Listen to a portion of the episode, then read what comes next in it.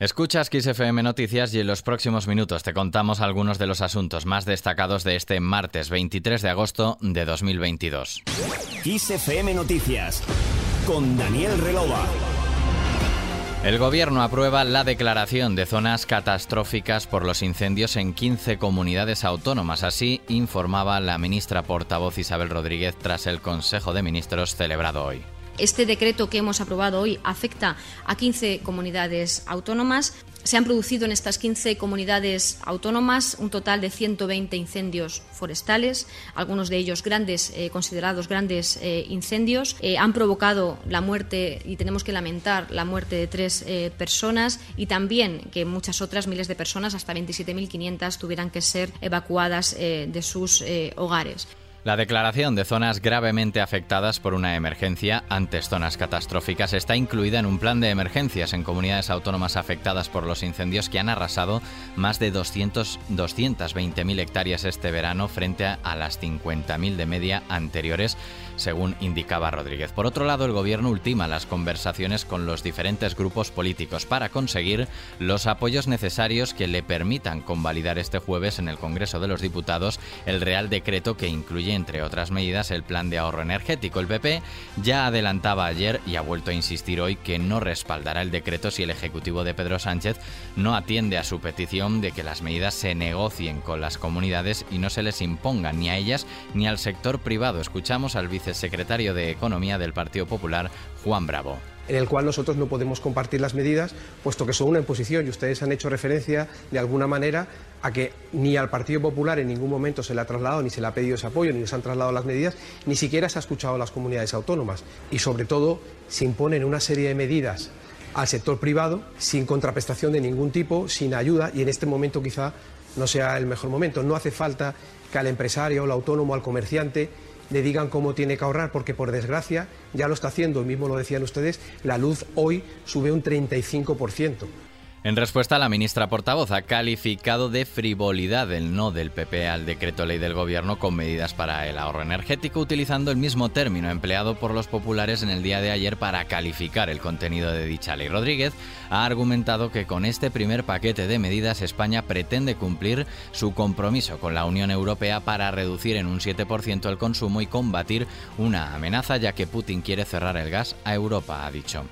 Respecto a la propuesta del PP de prolongar la vida en las centrales nucleares es antigua para la ministra portavoz y según ha señalado no responde a la lucha de la crisis climática. Rodríguez ha asegurado que el cambio climático hay que combatirlo con un cambio de modelo energético como el planteado por el gobierno, según ella.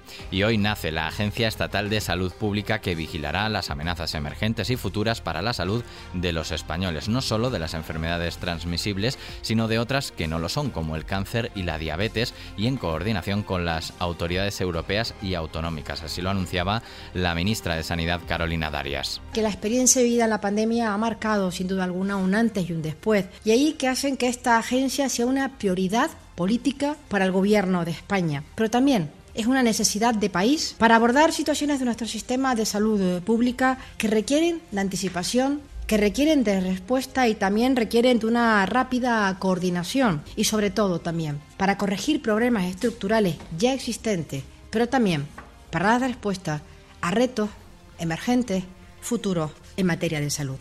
Por último, el Consejo de Ministros ha aprobado este martes también trasladar 1.889 millones de euros de fondos europeos a las comunidades autónomas para impulsar la rehabilitación de edificios y la promoción de viviendas sociales más eficientes, lo que permitirá la creación de unos 180.000 nuevos empleos. Igualmente, se ha aprobado un Real Decreto por el que se establecen medidas para el control del bienestar animal mediante la instalación de sistemas de videovigilancia en los mataderos, según el Ministerio de Consumo, el objetivo es garantizar el bienestar animal durante la descarga, el traslado, la estabulación y el aturdimiento de los animales para minimizar su sufrimiento. Más asuntos. Tras seis meses de guerra, España ha superado las 138.000 protecciones temporales a refugiados por la guerra de Ucrania. Interior ha destacado que este dato sitúa a España entre los países europeos que más protecciones ha concedido a ciudadanos y residentes en Ucrania. En este sentido, el Ministerio pone en valor el mecanismo puesto puesto en marcha de urgencia por el Gobierno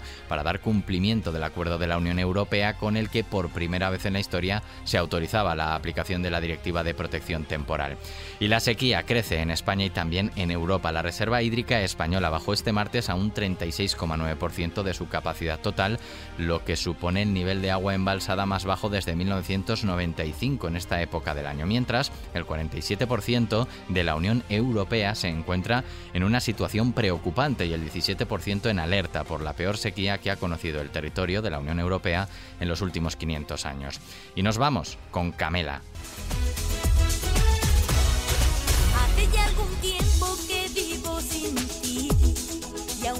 Camela ha vuelto a tirar de referencias cinematográficas para la portada y también el título de su nuevo disco, Que la música te acompañe, y se ha basado en el universo creado por George Lucas en Star Wars. Lo han anunciado hoy en Twitter donde rápidamente se han convertido en tendencia con una portada que puedes ver en nuestra página web xfm.es y donde vemos a Dionisio como maestro Jedi y a Ángeles convertida en la princesa Leia. Aunque no se han confirmado ningún nombre de las canciones del nuevo disco, los usuarios de Twitter una vez más han vuelto a tirar de ingenio y han llenado la red social con delirantes sugerencias que mezclan títulos de las canciones más conocidas del dúo con elementos de Star Wars, como por ejemplo cuando zarpa R2, sueño con o Lágrimas de Woki.